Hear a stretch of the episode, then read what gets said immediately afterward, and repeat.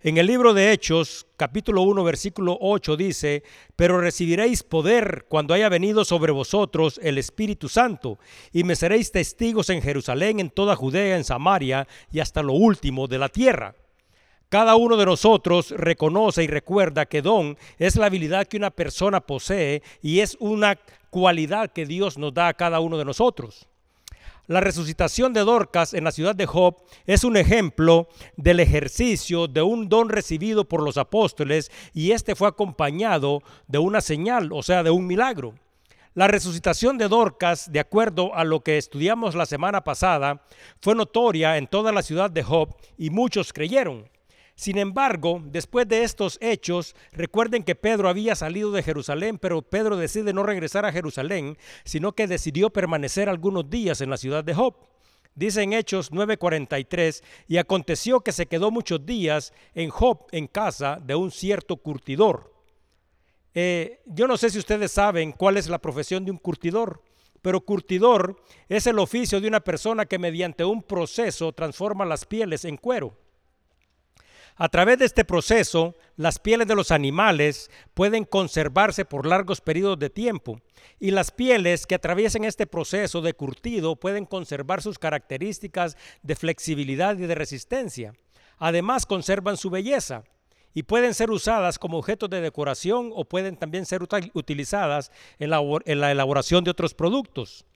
Sin embargo, la ley levítica, cuando hace referencia a esto, no prohíbe la profesión de curtidor. Sin embargo, para los judíos, eh, ellos consideraban a los curtidores de pieles personas impuras y sus casas, de acuerdo a las leyes que ellos habían establecido, deberían de estar siempre afuera del pueblo. Por lo tanto, nosotros podemos ubicar a Pedro en la casa de Simón el Curtidor, en una casa que está totalmente afuera, en las orillas de la ciudad. Y esta casa eh, como todos nosotros, los que hemos tenido la oportunidad de visitar una casa de una persona que se dedica a esta profesión, podemos eh, decir con toda plena seguridad de que es una casa donde es una situación difícil vivir. Esta casa, como resultado de este proceso que se lleva a cabo, es una casa que es una casa maloliente y es una casa desagradable. Entonces, las escrituras no hacen referencia acerca del por qué Pedro escogió estar ahí. Porque, como ustedes saben, Pedro, eh, siendo guiado por el Espíritu Santo y siendo un instrumento en las manos de Dios, Pedro hubiera podido hospedarse en cualquier otro lugar porque Pedro había eh, devuelto a Dorcas con vida y todos sabían de que realmente Pedro era un hijo de Dios. Sin embargo, el propósito de que Pedro se quedara y permaneciera en la, eh, en la, ciudad de Job, en la casa de esta persona, tiene un propósito. Y el propósito es eliminar una barrera. Y la barrera es un obstáculo que impide el paso. Parece extraño, pero Pedro escogió vivir en esta casa por un tiempo, pero sin embargo esto es una evidencia de que la barrera del perjuicio, porque acuérdense que para los judíos esto era un perjuicio, los consideraban personas impuras, debería de ser cruzada. Ninguno de estas personas que deberían de dar testimonio acerca de lo que Dios había hecho por cada uno de nosotros, podía compartir el Evangelio con todas aquellas personas que a sí mismo consideraban inmundas. Porque recuérdense de que ese finalmente era el concepto que tenían eh, los judíos de las otras personas que no adoraban al único y al verdadero Dios. Entonces, al dejar atrás la barrera del perjuicio, Pedro está siendo preparado para ser enviado por el Espíritu Santo desde la ciudad de Job, donde se encuentra, a la ciudad de Cesarea. La ciudad de Cesarea está ubicada aproximadamente 53 kilómetros de la ciudad de Job. Y en la ciudad de Cesarea, como nosotros estudiaremos más adelante, sucederá una serie de hechos extraordinarios muy importantes que de la misma manera como todos los hechos que nosotros hemos estudiado, tienen el propósito de edificar y de instruir la vida de cada uno de nosotros. Hoy haremos referencia a un centurión romano llamado Cornelio. Pedro, de acuerdo a las escrituras, se reunirá con él, él y su familia recibirán salvación eterna a través de Cristo. Dice en Hechos 1, 10, 1 al 8. Y había en Cesarea un hombre llamado Cornelio, centurión de la compañía llamada italiana, piadoso y temeroso de Dios con toda su casa, y que hacía muchas limosnas al pueblo y oraba a Dios siempre. Este vio claramente en una visión como a la hora novena del día que un ángel de Dios entraba donde él estaba y le decía, Cornelio. Él, mirándole fijamente y atemorizado, dijo, ¿qué es, Señor? Y le dijo, tus oraciones y tus limonas han, han subido para memoria delante de Dios. Envía pues ahora hombres a Job y haz venir a Simón, el que tiene por sobrenombre Pedro. Este posa en casa de cierto Simón Curtidor, que tiene su casa junto al mar. Él te dirá lo que es necesario que hagas. Ido el ángel que hablaba con Cornelio, éste llamó a dos de sus criados y a un devoto soldado de los que le asistían, a los cuales envió a Job después de haberles contado todo lo que había sucedido. Vamos a orar, Señor. Una vez más venimos ante tu presencia en el nombre glorioso de Cristo. Te queremos dar las gracias por tu palabra, Señor, porque nosotros sabemos que a través de tu palabra tú nos instruyes, nos edificas, Señor, nos guías. Te queremos dar las gracias, Señor, porque a través de esta palabra que trae plenitud y vida eterna, eh, nosotros podemos llegar al entendimiento y al conocimiento tuyo, Señor. Te pido, Señor, que abras en cada uno de nosotros nuestros oídos y nuestros ojos espirituales y que esta palabra, Señor, edifique la vida de cada uno de nosotros y que de la misma manera en que la vida de nosotros es edificada, nosotros tengamos la oportunidad de compartir estas buenas nuevas con aquellos que no te conocen.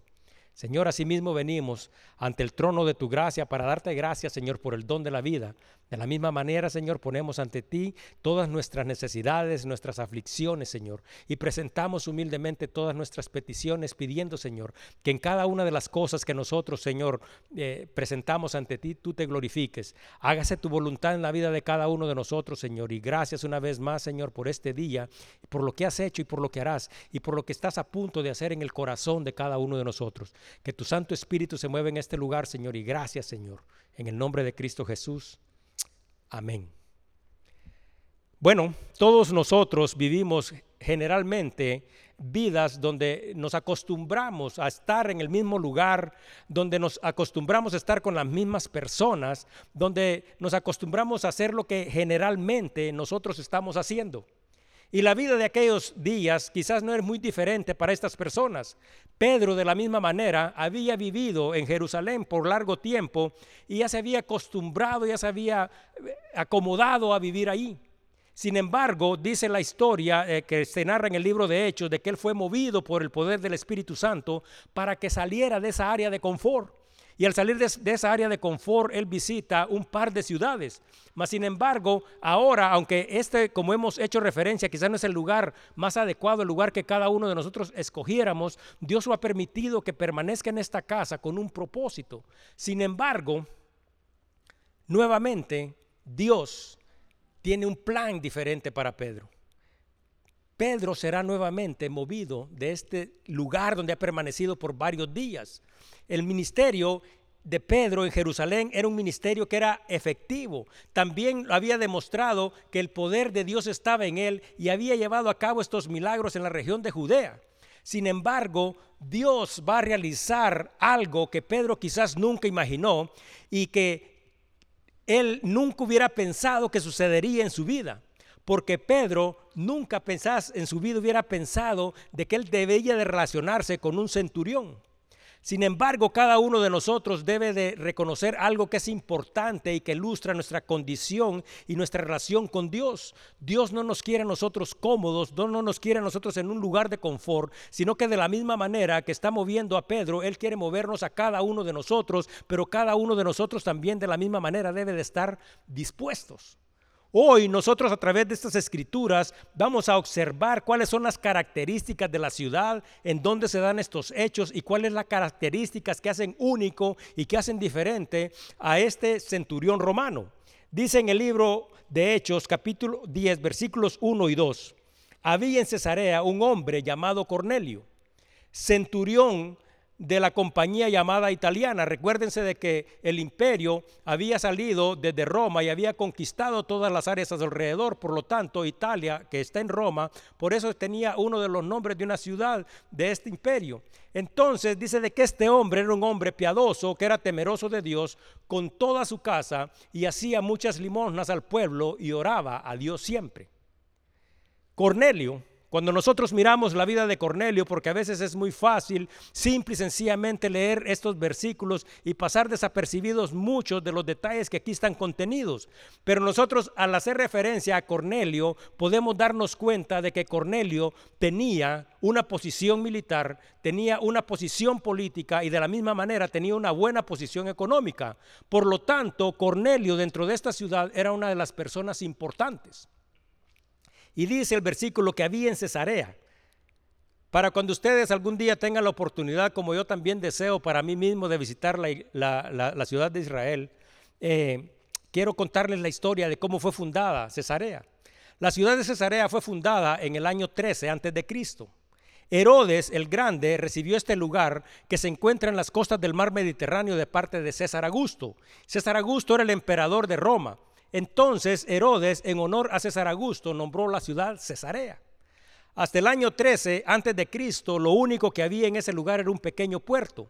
Sin embargo, a partir del año 6, la ciudad de Cesarea se convirtió en la sede del prefecto romano y una capital administrativa, lo que significa que la persona que tenía el mayor dominio, la mayor posición dentro del imperio de Roma, vivía en Cesarea.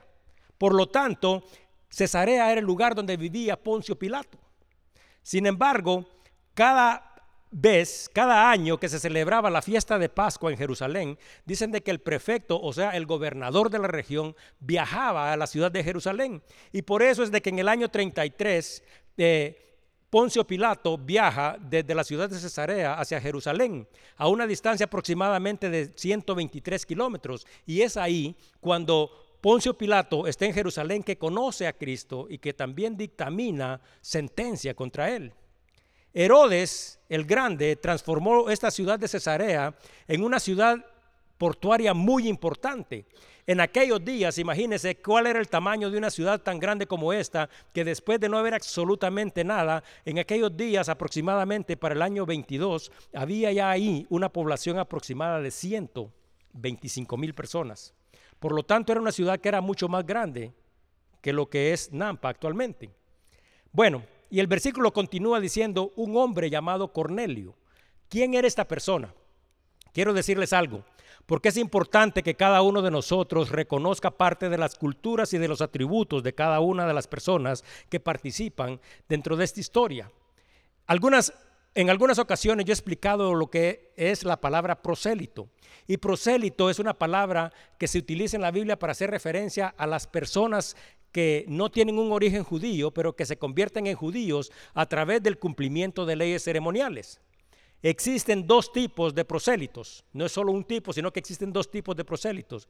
Prosélitos justos, los prosélitos justos son personas que han renunciado a su antigua forma de vida, han dejado atrás a sus dioses, observan y respetan todas las leyes judías, se circuncidan y son considerados un miembro de la comunidad. Estas personas se hacen judíos con todos sus derechos. Y hay otro tipo de prosélito, se llama prosélito de la puerta. Los prosélitos de la puerta son residentes de Israel que observan algunas de las costumbres, no se les exigía la circuncisión, pero no eran admitidos como miembros de la comunidad. Por lo tanto, los judíos no les permitían ni siquiera que entraran a sus casas y mucho menos sentarse a la mesa con ellos. Y la razón es simple, los consideraban impuros. Entonces aquí tenemos a un hombre que es un prosélito de la puerta, una persona que ha decidido desde que llegó a Israel seguir al Dios de los israelitas. Sin embargo, esta persona no ha pasado a través de este proceso donde ellos lo admitan como parte de su comunidad. Ahora, Continúa haciendo las referencias. Este era un centurión de la compañía llamada italiana, la posición de Cornelio. Dentro de la historia, cada ejército tiene una forma y una estructura. El ejército romano llegó a poseer más de 28 legiones y cada legión contaba con aproximadamente 6.000 soldados en diferentes posiciones y en diferentes especialidades. Entonces, cada legión se dividía en 10 subdivisiones que se llamaba cohorte.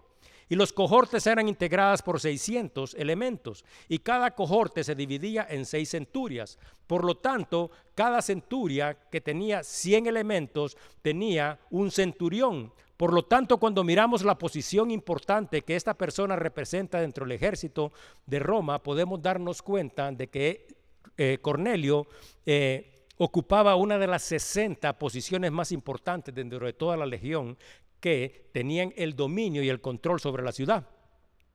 Ahora, es importante saber, porque hemos hablado de la ciudad, hemos hablado de la persona, hemos hablado de la posición que ocupa, sin embargo, algo que deberíamos nosotros de detenernos un poquito para estudiar es acerca de las características a las que se hace referencia. Porque en este versículo 2 dice que él era una persona piadosa, que era temeroso de Dios, con toda su casa y que hacía muchas limonas al pueblo y que adoraba a Dios siempre. En aquella época, la actitud, el lenguaje y el comportamiento de los soldados era posiblemente muy diferente al lenguaje, al comportamiento y a la actitud de los soldados hoy en día. Por ejemplo, una vez caminando Jesús por la ciudad, dice que se acercó a Jesús un grupo de soldados para preguntarlos a Jesús qué nosotros debemos hacer para poder vivir piadosamente. Y Jesús les había dicho, dice en Lucas 3:14. También le preguntaron unos soldados diciendo, ¿y nosotros qué haremos? Y les dijo, no hagáis extorsión a nadie, no calumnies y contentaos con vuestro salario. Entonces nos podemos dar cuenta de que esta prácticamente era la actitud y la forma de vida que cada uno de estos soldados practicaba en aquel tiempo del imperio. Sin embargo, nos podemos dar cuenta que contrario a la actitud de todos estos soldados, Cornelio tenía un lenguaje diferente, una forma de comportamiento diferente y había decidido vivir también de una manera totalmente diferente. Ahora, tengo una pregunta. ¿Cuántos de nosotros estamos contentos con nuestra vida?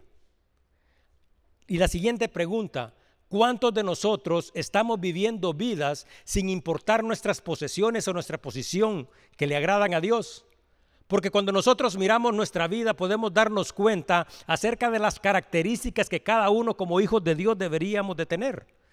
¿Cuántos de nosotros podría reflejar las características a las que aquí se hace referencia?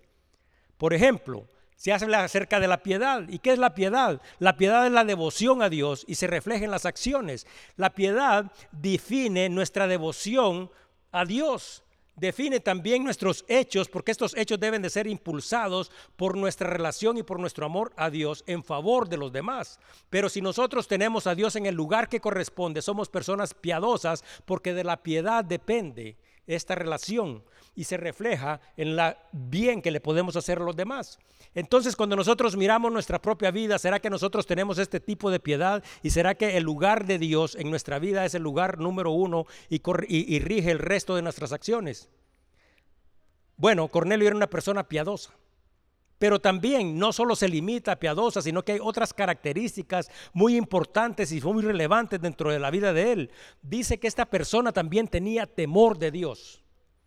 Proverbios 8:13 dice, el temor de Jehová es aborrecer el mal, la soberbia y la arrogancia, el mal camino y la boca perversa. Por lo tanto, nosotros nos podemos dar cuenta de que si Cornelio, una persona que temía a Dios, significa que su forma de hablar era diferente. No era una persona soberbia, no era una persona exaltada, aunque tuviera una posición de autoridad y de poder, y tampoco era una persona que le gustaba proceder de mal, de una forma, de una manera mal, sino que siempre todas las cosas que él hacía las hacía de acuerdo a la voluntad y al propósito con el que Dios nos ha llamado a cada uno de nosotros a relacionarnos con justicia y con equidad con todos los demás. Mas sin embargo, cuando miramos este temor, este temor no se limita solo a la persona de Cornelio, porque también la escritura dice que toda su casa tenía ese mismo temor. Cornelio, a pesar de ser un soldado romano que temía a Dios, no solo temía él a Dios, sino que él había hecho una de las funciones muy importantes que cada uno de nosotros como padre de familia debería de hacer en su casa. Había conducido a su familia a tener la misma devoción y a tener el mismo amor por Dios. Dice Josué 24:15, y si mal os parece servir a Jehová, escoged hoy a quién serviráis. Si a los dioses a quienes sirvieron vuestros padres cuando estuvieron al otro lado del río, o a los dioses de los amorreos en cuyas tierras habitáis, pero yo y mi casa serviremos a Jehová. Josué y Cornelio son soldados. Nosotros nos podemos dar cuenta de que Josué y Cornelio de la misma manera ocupan posiciones de autoridad. Sin embargo, ellos habían decidido que ellos pero no solo ellos, sino que también su casa servirían a Dios. Ambos, Josué y Cornelio, tenían un gran número de, de, soldados bajo su mando y todos estos soldados recibían instrucciones de parte de ellos. Sin embargo, aquí se hace una importante referencia. Ellos habían decidido que ellos y su familia servirían a Dios. La pregunta aquí, porque esto es el propósito de instruirnos a cada uno de nosotros, ¿usted y su casa están sirviendo a Dios? La semana pasada hicimos una referencia a Dorcas y hicimos eh, referencia acerca de la generosidad de ella y ella no hablaba acerca de dar, no hablaba acerca de ser, sino que ella daba y ella hacía. Aquí se repite exactamente el mismo concepto. La decisión de servir a Dios no es cuestión de sentir, no es cuestión de hablar, es cuestión de hacer. Josué y Cornelio decidieron servir a Dios. ¿Y usted en su vida? Usted como padre de familia, ¿qué es lo que ha decidido? Y dice, y hacía muchas limosnas al pueblo. Otra de las características de Cornelio era su generosidad. Si había algún necesitado, él actuaba. Pero ¿será que nosotros podríamos hablar de la misma manera? ¿Qué hacemos nosotros cuando nosotros encontramos un necesitado en medio de nosotros? ¿Será que nosotros esperamos a que nos pidan? ¿O simple y sencillamente también tenemos un corazón generoso y hemos entendido estos principios a los cuales Dios nos ha llamado a vivir? Dice en primera de Juan 3:17, pero el que tiene bienes de este mundo y ve a su hermano tener necesidad y cierra contra él su corazón, ¿cómo mora el amor de Dios en él? Y dice en Hechos 20:35, en todos he enseñado que trabajando así se debe ayudar a los más necesitados y recordar las palabras del Señor Jesús que dijo, más bienaventurado es dar que recibir. El verdadero carácter cristiano se demuestra en nuestro interés genuino en el bienestar de todos los que están alrededor nuestro. Ahora, también quiero contarles, porque estábamos haciendo un poco de referencia acerca de la generosidad, algo que escribió Lucas en el Evangelio de Lucas capítulo 12, versículo 13 al 21, que hace referencia al rico insensato, porque esto también ilustra cuál es la condición del corazón y cómo es que nosotros deberíamos de ser generosos, pero cómo también de la misma manera nosotros nos desenfocamos en lo que Dios nos ha mandado a cada uno de nosotros. Dice, le dijo uno de la multitud, Maestro, di a mi hermano que parta conmigo la herencia. Mas él le dijo, Hombre, ¿quién me ha puesto sobre vosotros como juez y partidor? Y le dijo, Mirad y guardaos de toda avaricia, porque la vida del hombre no consiste en la abundancia de los bienes que posee. Esto es el reino de Dios. El reino de Dios no consiste en tener todas las cosas y poseerlas para nosotros mismos, sino que el reino de Dios consiste en esta generosidad que es un principio en la vida de cada uno de nosotros. Pero la historia no termina ahí, sino que dice, también le refirió una parábola diciéndoles, la herencia de un hombre rico había producido mucho. ¿Y qué significa eso? Tenía más de lo que necesitaba. Y él pensaba dentro de sí diciendo, ¿qué haré? Porque no tengo dónde guardar mis frutos. Y dijo, esto haré, derribaré mis graneros y los edificaré mayores, y ahí guardaré todos mis frutos y mis bienes. Y diré a mi alma, alma, muchos bienes tienes guardados por muchos años, repósate, come, bebe y regocíjate. Pero dijo Dios, necio, esta noche viene a pedir tu alma y lo que has provisto, ¿de quién será? Así es el que hace para sí tesoros en la tierra, pero no es rico con Dios. ¿Qué es lo que significa? Que todos los recursos que nosotros tengamos deberían de ser compartidos porque el propósito de un, de un, corazón generoso es agradar a Dios, es servir a sus hijos. Y cuando nosotros no tenemos nada, pero lo poco que tenemos lo compartimos, no hacemos tesoros aquí en la tierra donde la polía los puede arruinar, sino que hacemos tesoros con Dios. Entonces, cuando miramos la historia de Cornelio y hablamos acerca de su posición, hicimos referencia a su posición y a su autoridad, porque cuando miramos esta vida, Cornelio es un hombre próspero. Cornelio tiene recursos, pero ¿qué es lo que hace Cornelio con sus recursos? No se los está metiendo a la bolsa y no está buscando tener más, sino que de lo que él tiene está tratando de compartir. El ser cristiano eh, es tener un corazón que entiende este principio, mas sin embargo muchos de nosotros hemos pasado mucho tiempo en la vida de nosotros sin lograr entender este principio. Cuando nosotros compartimos con los que están en necesidad, nuestra vida muestra que realmente hemos cambiado y que hemos nacido de nuevo. Cornelio no escondía su fe, él la vivía no solo de palabras, sino que de hecho, al igual, él no hablaba igual así como Dorcas de hablar, de dar, sino que hacían y daban. Dice en el libro de Crónicas, primera de Crónicas 29, 14, porque ¿quién soy yo y quién es mi pueblo para que pudiésemos ofrecer voluntariamente cosas semejantes? pues todo es tuyo y de lo que recibimos de tu mano te damos. Debemos de recordar perfectamente esto, de que nosotros no estamos dando de lo que a nosotros nos pertenece, porque del Señor es la plenitud y somos todos los que estamos en el mundo. Entonces ser generoso, simple y sencillamente es tener un corazón renovado, es un corazón que ama, un corazón que es obediente a Dios y ni siquiera damos de lo que nos pertenece porque nada nos pertenece a nosotros, incluso la vida de nosotros le pertenece a Dios y de eso es de lo que nosotros compartimos. Ahora, pero hay otra característica muy importante y la característica es que dice que él oraba a Dios siempre. Primera Tesalonicenses 5, 17 y 18 dice, orad sin cesar, dad gracias en todo porque esta es la voluntad de Dios para con nosotros en Cristo Jesús. Cornelio, de acuerdo a esta escritura, oraba a Dios siempre. Y usted sabe qué significa siempre. Siempre significa en todo tiempo. Por lo tanto, cuando miramos la vida de Cornelio, significa de que él no simple y sencillamente oraba de vez en cuando, sino que dice de que él oraba todos los días, todas las semanas, todos los meses, todo el año. Ahora, nuevamente una pregunta, porque la vida de Cornelio tiene el propósito de ilustrar nuestra propia vida. ¿Cómo está tu vida de oración? Usted está orando constantemente. Nuestra vida espiritual está centrada, fundamentada y sostenida. ¿Por, ¿por qué?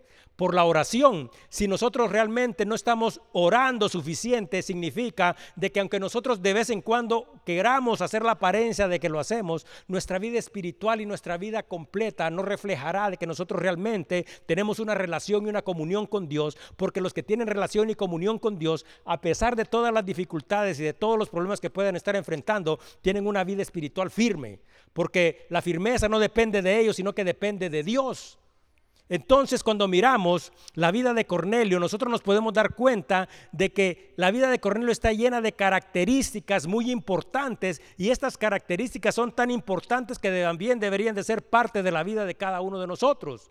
Pero de todas estas características que hemos mencionado, o sea, temor a Dios, oración, generosidad, piedad, ¿Cuántas de estas características forman parte de la vida de cada uno de nosotros? Porque nosotros, ¿se acuerdan que dijimos, muchos de nosotros es posible que no estemos contentos con la forma en que estamos viviendo? Es posible que ni siquiera estemos contentos con la vida que vivimos, pero sin embargo, nosotros deberíamos de tener en nosotros estas características que definen una vida que agradan a Dios, porque otros incluso de la misma manera podrán estar contentos con todo lo que tienen y en la forma en que viven. Mas, sin embargo, se ha preguntado usted si la vida que usted está viviendo, porque tiene carro, tiene casa y tiene todas las comodidades y puede considerarse una persona exitosa, pero usted se ha preguntado, ¿esta vida que yo vivo le agrada a Dios?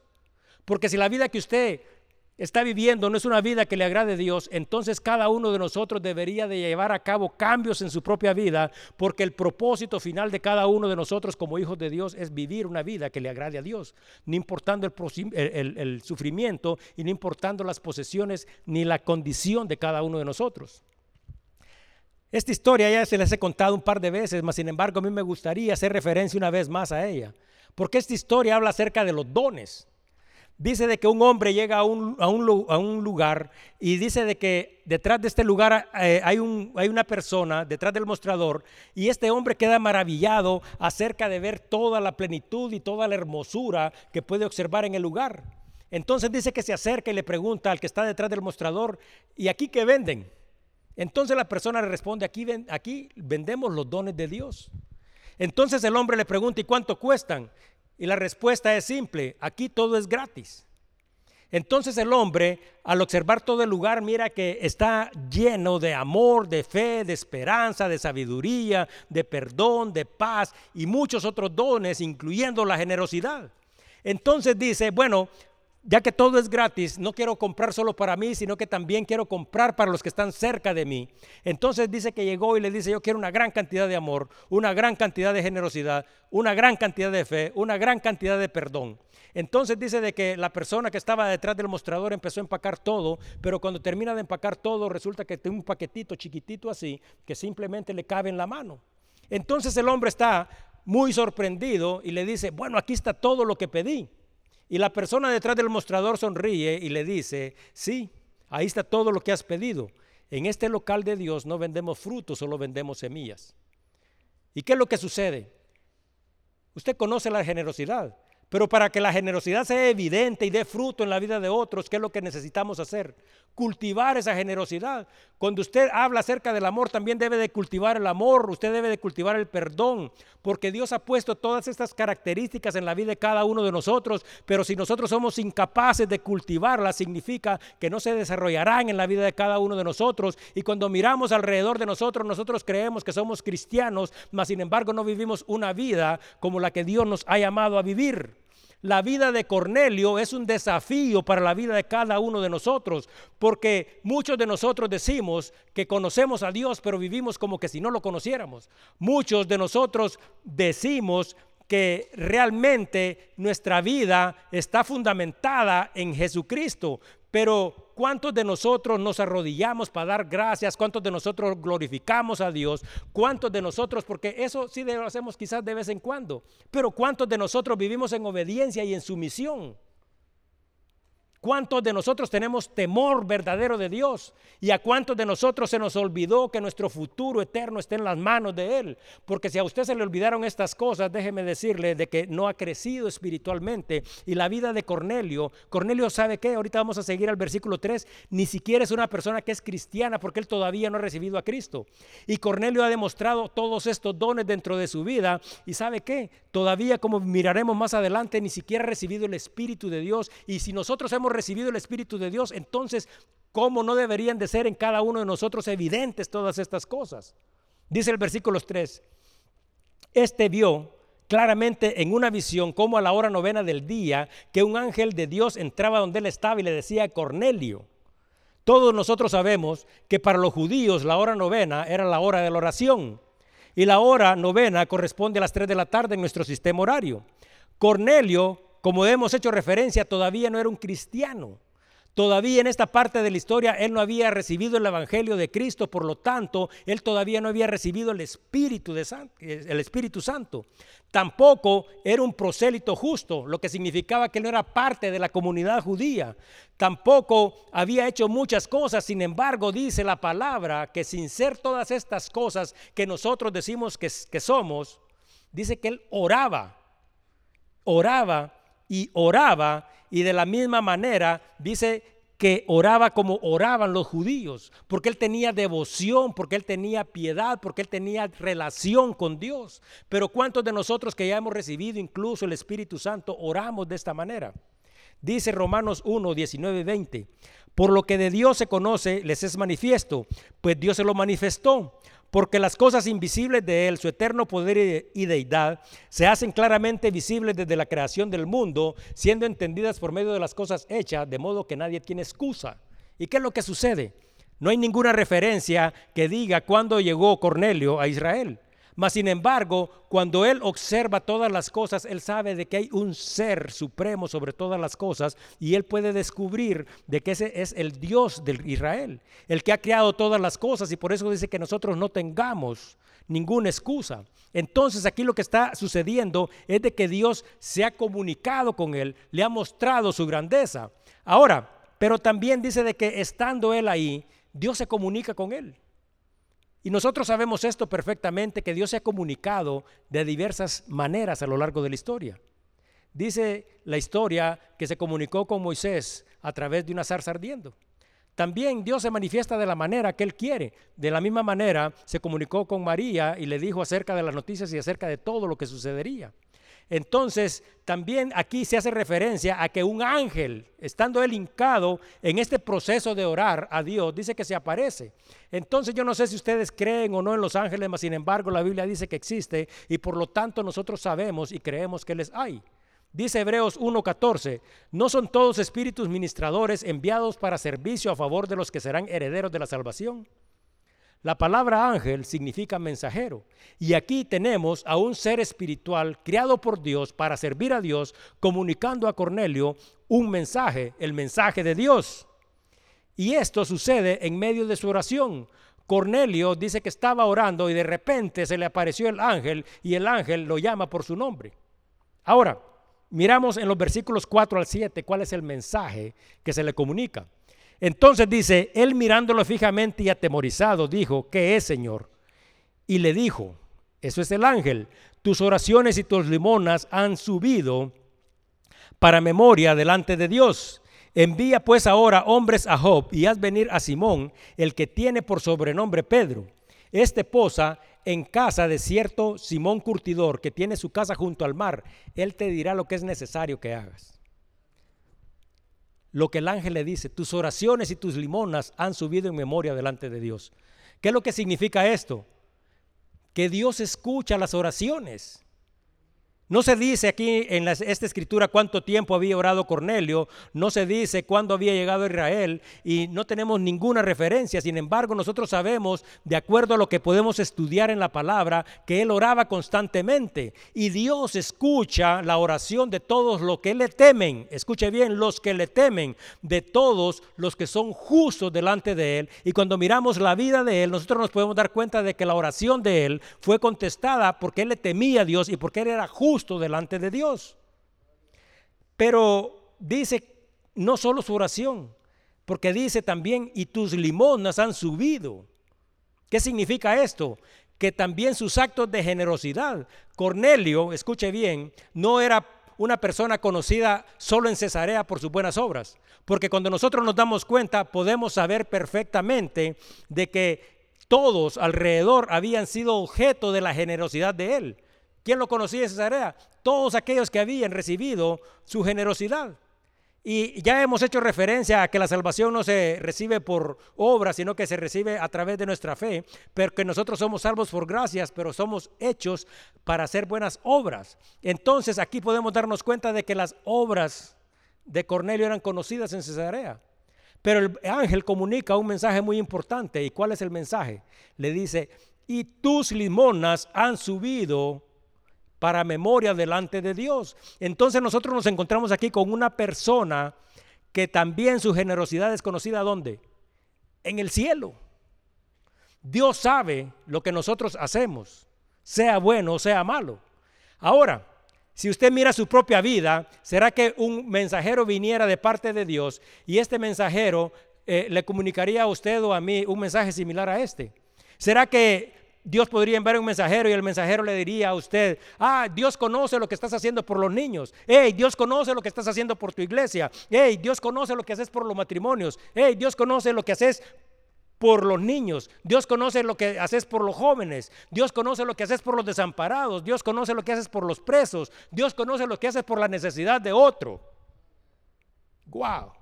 Si Dios mandara un mensajero y este mensajero viniera a comunicar el mensaje de Dios, ¿qué nos comunicaría Dios a cada uno de nosotros? ¿O será que este mensaje sería un mensaje similar a este? Que Dios venga y que te diga, ah, vine a decirte de que Dios ha escuchado tus oraciones porque tenés un corazón justo, porque sos temeroso y porque Dios conoce todo lo que has hecho. Porque Dios conoce tu corazón generoso, cómo te quitas el pan de la boca y se lo das a otro, cómo mirar la necesidad de otro y corres a ayudar. Dios conoce de que hay día de oración, vas y te y orás. Dios conoce de que no solo lo haces el martes, sino que es el miércoles, el jueves, el viernes, el sábado, el domingo, el lunes, la semana, el mes y has orado todo un año. Dios conoce eso y ha escuchado y por eso estoy aquí para decirte de que Dios está aquí para responderte. ¡Wow! ¿Cuántos de nosotros? Dice el versículo 5. Envía pues ahora hombres a Job y haz venir a Simón, el que tiene por sobrenombre Pedro les voy a decir algo muy, muy importante porque en el, en el libro de Hechos capítulo 9, ¿se acuerdan que estudiamos de que Pablo tuvo un encuentro con Jesucristo? Y este encuentro termina en la salvación de Pablo. Sin embargo, cuando Pablo es enfrentado en el camino que va hacia Damasco, Jesucristo podía haberle revelado lo que debía de hacer. Mas sin embargo, Jesucristo no se lo revela, sino que Jesucristo le dice que vaya a la ciudad de Damasco y que espere ahí. Ananías después es enviado a comunicar el Evangelio de Cristo a Pablo y Pablo es bautizado. Y aquí nuevamente hay un ángel y este ángel simple y sencillamente podría haber comunicado lo que Cornelio debería de hacer, pero no lo hace, sino que este ángel se limita a lo que Dios ha establecido, porque Dios ha establecido un orden y cómo deben de suceder las cosas. ¿Se acuerdan lo que dicen Hechos 1.8 nuevamente? Pero recibiréis poder cuando haya venido sobre vosotros el Espíritu Santo y me seréis testigos Dios enviará un testigo hacia esta ciudad. Y dice, y seréis testigos en Jerusalén, en toda Judea, en Samaria y hasta lo último de la tierra.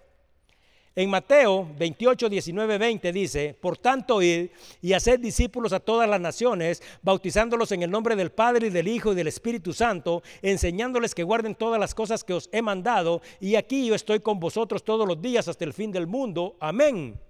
Este es el orden que Dios ha establecido que sus discípulos comuniquen el mensaje de lo que han visto y de lo que han oído acerca de Cristo, que instruyan a los nuevos discípulos a guardar la ley y los mandamientos de Dios.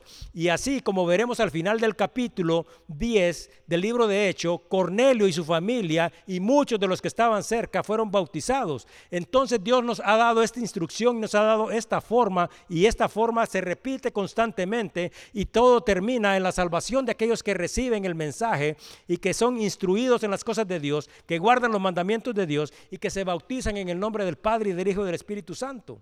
El mensaje de Dios también podemos observar que es un mensaje claro. ¿Sabe por qué es un mensaje claro? Porque no hay lugar a dudas. El ángel se identifica. Primero le dice, todas tus oraciones han sido escuchadas delante de Dios, lo que significa que Él viene de allá. El ángel le da instrucciones precisas, le dice, Dios te proveerá los medios necesarios porque para que tu petición sea completada. Y no estamos escuchando aquí qué es lo que está pidiendo Cornelio. Pero si el ángel está diciendo que la petición de él será completada y que mande a alguien a la ciudad de Job para que traiga a la persona que le dirá lo que debe de hacer, nosotros sabemos de que el mensaje que él está pidiendo es de que él está pidiendo guía, instrucción y salvación para su familia.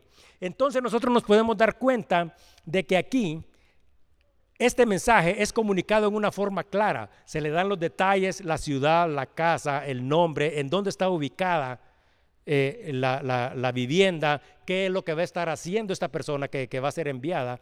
Entonces, cuando usted algún día reciba el mensaje de Dios, también no crea que Dios se va a comunicar con usted a media. Dios va a ser claro y le va a decir perfectamente todos los detalles de las cosas que usted debe de hacer y cómo debe de hacerlas. Cuando nosotros miramos los otros mensajes que los ángeles han comunicado, nos podemos dar cuenta que ninguno tenía ninguna duda. A todos se les dieron instrucciones y las instrucciones siempre fueron claras y de la misma manera aquí está el ángel enseñándole y diciéndole todos los hechos y todas las cosas que se deben de hacer. Versículo 7 y 8. Ido el ángel que hablaba con Cornelio, este llamó a dos de sus criados y a un devoto soldado de los que le asistían, a los cuales envió a Job después de haberles contado todo.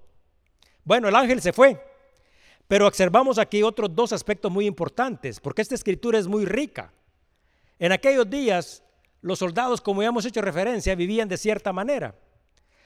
¿Cuántos de nosotros estamos contentos? ¿Se acuerdan que hemos dicho? En la forma en que nosotros estamos viviendo. Y le voy a decir algo porque es importante. Si usted no cambia nada de lo que usted está haciendo, si usted no cambia nada en la forma en que está viviendo, ¿usted cómo cree que estará en una semana? ¿Usted cómo cree que estará en un mes? ¿Usted cómo cree que estará en un año? Su vida seguirá igual o seguirá peor. ¿Y sabe qué? Dentro de un año vamos a encontrar a las personas quejándose de qué? De lo que los escuchamos quejarse de ocho meses, de lo que los escuchamos, eh, escuchamos eh, quejarse hace un año de lo que los escuchamos quejarse hace dos años. ¿Y por qué? Porque estas personas no han cambiado. Mas, sin embargo, aquí miramos a una persona que ha cambiado. ¿Y por qué? Porque dijimos, Cornelio no sabemos cuándo llegó, no sabemos en qué momento aceptó a Cristo, pero no cabe duda que él no estaba contento en la forma que estaba viviendo. Y si no estaba contento en la forma que él estaba viviendo, él cambió algo. ¿Y qué fue ese algo? Bueno, poner la fe en el único y en el verdadero Dios. Entonces, Cornelio había decidido en un punto determinado de la historia temer a Dios, ser generoso y ser devoto. Entonces, de la misma manera, si usted quiere ver cambios en su vida, usted no debe de esperar. Usted debe de cambiar, porque si no, vivirá la misma forma espiritual en la que está viviendo y la misma pobreza espiritual sin ningún crecimiento, y eso se repetirá como un ciclo. Y este ciclo no cambiará hasta que usted realmente decida someter su voluntad a Dios y ser obediente a Él y vivir de acuerdo a la forma en que Dios manda. Ahora, la vida de Cornelio había cambiado de tal manera Porque él no simple y sencillamente había dicho, ah, yo creo que debo de cambiar, sino que su vida había cambiado de tal manera que sus hechos, como hemos hecho referencia, ya no solo se conocían en Cesarea, sino que se conocían en el cielo. Y a veces nosotros ni siquiera nuestra familia conoce nuestras buenas acciones. No digamos la ciudad entera y no digamos que nuestros hechos puedan ser conocidos en el cielo. Y aquí, nuevamente, tomamos otra de las características de este hombre. Este hombre sabe, era humilde. ¿Y usted sabe por qué era humilde? Porque dice aquí de que les contó a los criados qué es lo que había pasado y por qué es que los iba a enviar. Estamos hablando de un soldado romano, una persona que es de las 60 personas más importantes de todo un regimiento que tienen dominada toda una ciudad. Una persona que no tiene que darle explicaciones a ningún subalterno. Pero ¿qué es lo que hace esta persona cuando recibe la visitación del ángel? Entonces lo que hace es de que toma un paso de humildad y trae a dos de los que están cerquita para decirles, ¿saben qué es lo que ha sucedido? Y les comparte. Pero además de todo esto, se hace otra referencia muy importante. Y esta referencia importante es que dice de que llamó a uno de estos soldados. ¿Y cuál era la característica de este soldado? Este soldado era devoto. ¿Qué es lo que significa? Que la vida de Cornelio no solo había impactado a su familia, sino que había empezado a impactar a aquellos soldados que estaban cerca de él. Entonces, esto habla acerca de la dignidad y del valor él no consideraba a sus siervos, porque aquí dice la palabra siervo y a sus soldados como personas inferiores. Cada uno de nosotros debe de entender que dentro de la estructura social, cada uno de nosotros ocupa diferentes puestos, pero todos tenemos el mismo valor y la misma dignidad para Dios. Por lo tanto, él, aunque no tenía que explicarle a ninguno, les explica. Entonces, la pregunta nuevamente, si la vida de Cornelio había influenciado a la familia y también había influenciado a uno de los que le servían. ¿A cuántos de nosotros podríamos decir lo mismo? ¿A cuántos hemos influenciado nosotros? Con nuestra actitud y con nuestra forma de vida cristiana. Y dice, continúa el versículo dice, a estos envió a Job. O sea, ahorita están mandando a unas personas para que vayan a la ciudad de Job. Nos vamos a detener aquí con estas tres personas que van rumbo a esta ciudad.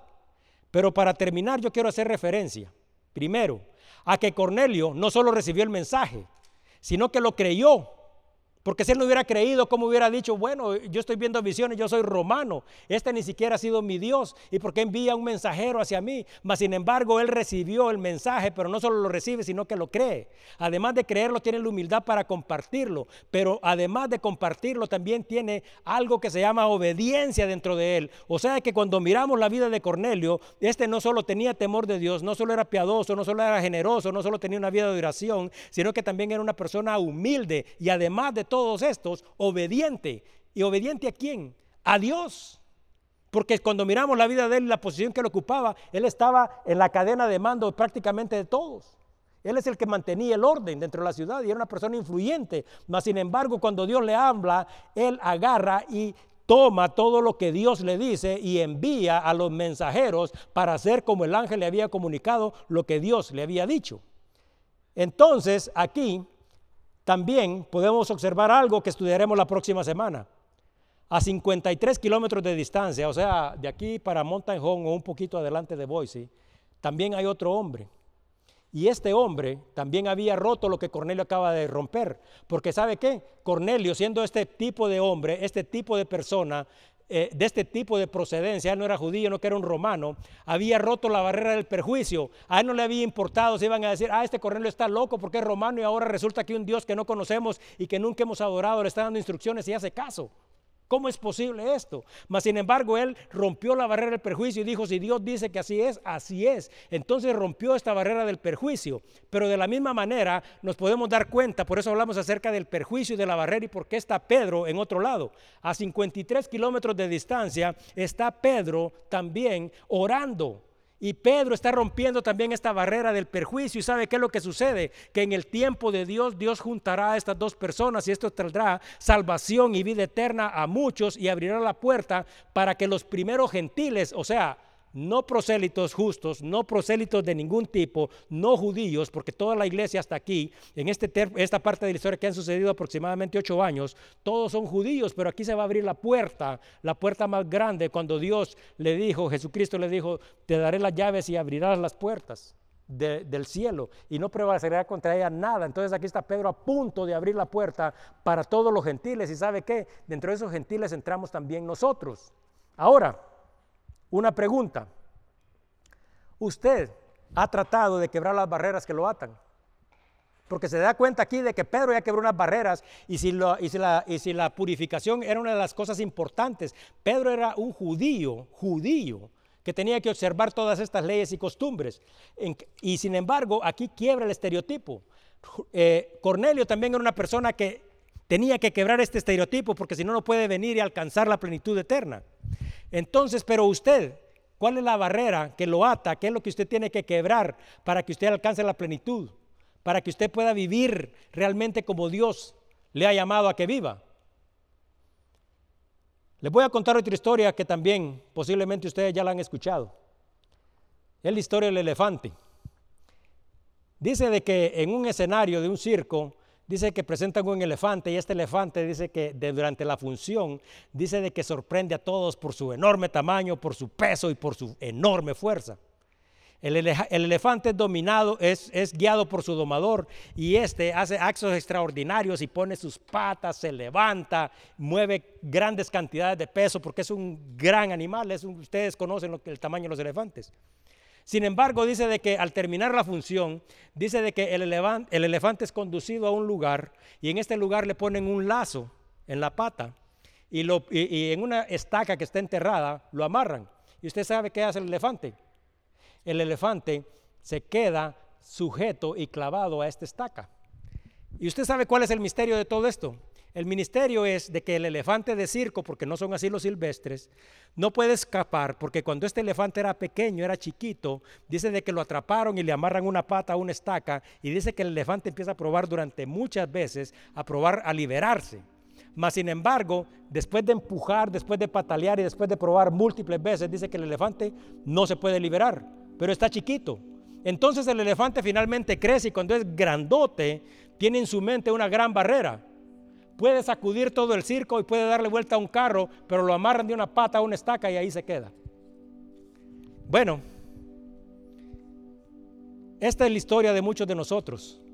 Porque nosotros también de la misma manera, así como los elefantes de circo, también nos hemos resignado a vivir la vida que vivimos. Nosotros ya hemos crecido, nosotros tenemos el poder y podríamos ser liberados de todas estas cosas, pero ya nos mentalizamos de que nosotros no podemos salir de la forma en que nosotros estamos viviendo. De la misma manera, la imagen que quedó grabada en la mente del elefante está grabada en la mente de muchos de nosotros. Estamos resignados y sabe qué, ya no queremos ni siquiera volver a tratar por lo menos de intentar escapar y por intentar sacudirnos. Cuando cada uno de nosotros desconoce su propósito, su vida no tiene significado. Pero cuando cada uno de nosotros descubre el propósito que Dios nos ha dado a cada uno de nosotros, la vida y los dones fluirán en la vida de cada uno de nosotros libremente. La vida de los que están en su casa y su vida y toda la vida de los que están alrededor cambiarán. Pero ¿qué es lo que sucede? Estamos atrapados en esta mentalidad todavía. Entonces, aquí tenemos a un hombre, y este hombre, ¿sabe qué? Para haber llegado a ser a esta posición de general o de centurión o estar a cargo de todas estas personas, significa de que este hombre había participado en feroces batallas, tenía que tener instrucción militar y había hecho de todo lo que sucede en una batalla. Pero sin embargo, este hombre igual que nosotros, que no podemos cambiar el pasado, y así como el elefante que cree que no puede cambiar su pasado, dice de que este hombre tomó una decisión y se convirtió en una, persona piadosa, temerosa de Dios. Entonces, se siente atrapado porque él todavía no ha encontrado la libertad y la plenitud total, y no cabe duda que por eso se está hincado todos los días diciéndole, Señor, ¿qué es lo que tengo que hacer? Yo no me quiero perder, yo quiero vivir en libertad. Entonces, desde que llega a Israel, cree en el único y el verdadero Dios. Entonces la vida de Cornelio nos instruye, además de lo que ya hemos hablado, a que nosotros tampoco podemos dejar atrás nuestro pasado, no podemos dejarlo. Mas sin embargo, nosotros podemos clamar a Dios y Dios a través de sus discípulos enviará la respuesta para cada uno de nosotros. Nosotros nos podemos liberar del pasado y podemos darle un nuevo propósito a nuestra vida y tener un brillante futuro. Pero tenemos que tomar una decisión ahora. ¿Y sabe por qué concluimos de esta manera? porque camino a Cesarea van tres hombres, así como los dos que fueron enviados a Job, ahora van tres camino a Cesarea, instruidos por un centurión romano para traer a Pedro, para que Pedro les comunique a ellos el Evangelio de Cristo. Y cuando Pedro les comunique este Evangelio de Cristo, dice en el capítulo 10 que vamos a concluir quizá la próxima semana, dice de que habrá salvación, plenitud y vida eterna. Entonces Cornelio, si era bueno, imagínense cómo será, porque en el, a finales del capítulo 10 dice que recibe el poder del Espíritu Santo, él y todos los que estaban ahí. Entonces, aquí hay un hombre que tiene fe, no conoce a Jesucristo y está enviando a traer a una persona que puede cambiar todo su pasado y darle un brillante futuro.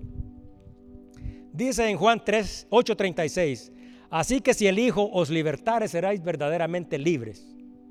Y yo quiero comunicarles este mensaje a través de la vida de Cornelio. Hoy es un buen día para empezar a vivir en libertad.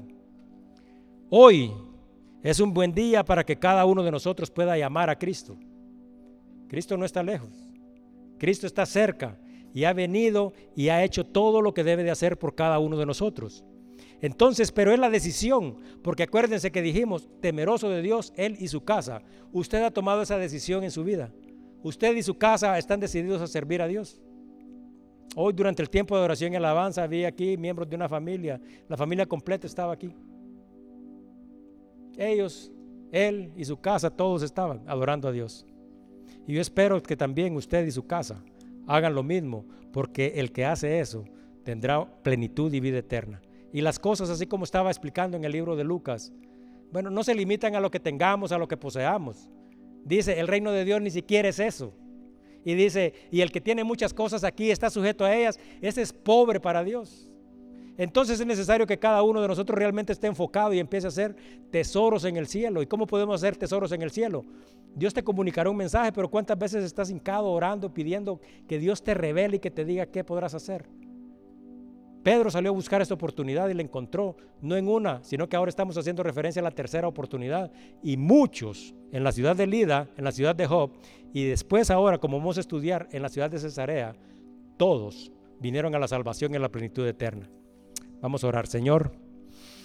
Una vez más venimos ante tu presencia en el nombre de Cristo para darte las gracias por tu palabra. Señor, yo sé de que esto no es una casualidad que has tomado a esta persona, Señor, un centurión romano, Señor, cuyas características, Señor, deberíamos de poseer cada uno de nosotros. Te queremos dar las gracias, Señor, porque dice tu palabra misma que hoy es el día de salvación que este es el momento oportuno. Y nosotros, Señor, queremos llamarte a nuestra vida, Señor, porque nosotros queremos tomar esta decisión, porque yo personalmente, Señor, no me gustaría seguirme quejando de lo mismo que me quejo hoy, dentro de un año. Te quiero pedir, Señor, que mi vida sea transformada a través del poder de tu Espíritu. Te pido también esto para todos mis hermanos. Y te pido, Señor, a que cada uno de nosotros venga a vivir en obediencia y en sumisión a ti. Que cada uno de nosotros de la misma manera, Señor, seamos generosos, piadosos, devotos y que nuestra vida de oración realmente refleje esta necesidad de relación que tenemos contigo. Te queremos dar las gracias, Señor, porque tu gracia y tu misericordia nos ha sostenido. Te pido que nos llenes de ti, Señor, y que tu Santo Espíritu se mueva en la vida de cada uno de nosotros. Ayúdanos a vivir para ti pero no solo a nosotros en forma individual, Señor, que ahí debería de empezar todo, sino que nosotros como familia, Señor, que cada uno de nosotros, de los que están aquí presentes, de los que escuchan este mensaje, Señor, puedan decir lo mismo, yo y mi casa queremos servirte. Y yo sé, Señor, que nosotros no sabemos ni siquiera cómo hacer y qué decir. Por favor, envíanos la ayuda oportuna, Señor. Te clamamos a ti, Señor, que nos ayudes a saber y que nos reveles qué es lo que debemos de hacer. Gracias Señor por escucharnos y gracias por tu palabra. En el nombre glorioso de Cristo Jesús. Amén.